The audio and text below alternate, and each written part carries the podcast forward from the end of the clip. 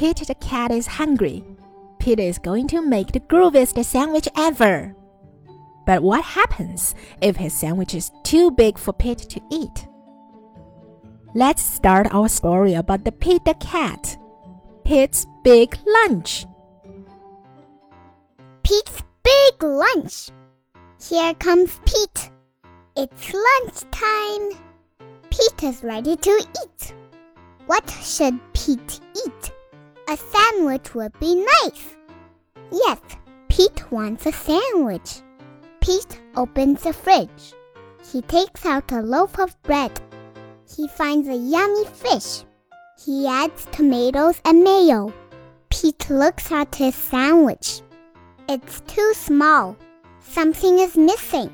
Pete knows what it needs. His sandwich needs an apple. Pete loves apples.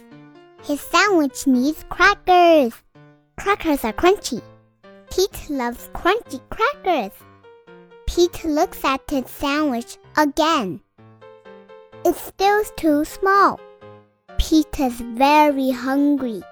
Pete adds a pickle. Pete adds a cheese. Pete adds an egg, two hot dogs, a banana, and a can of beans. Something is missing. Pete adds ice cream. He takes three large scoops. Pete's sandwich is too big for Pete to eat. Pete wonders what to do. Pete thinks and thinks.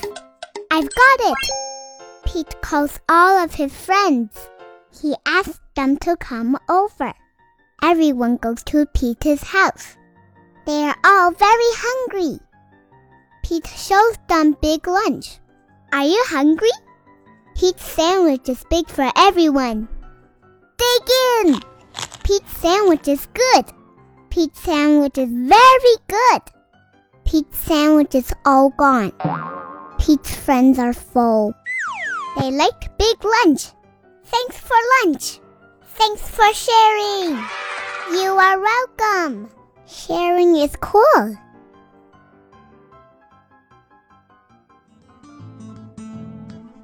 You, like, the story? Come back tomorrow.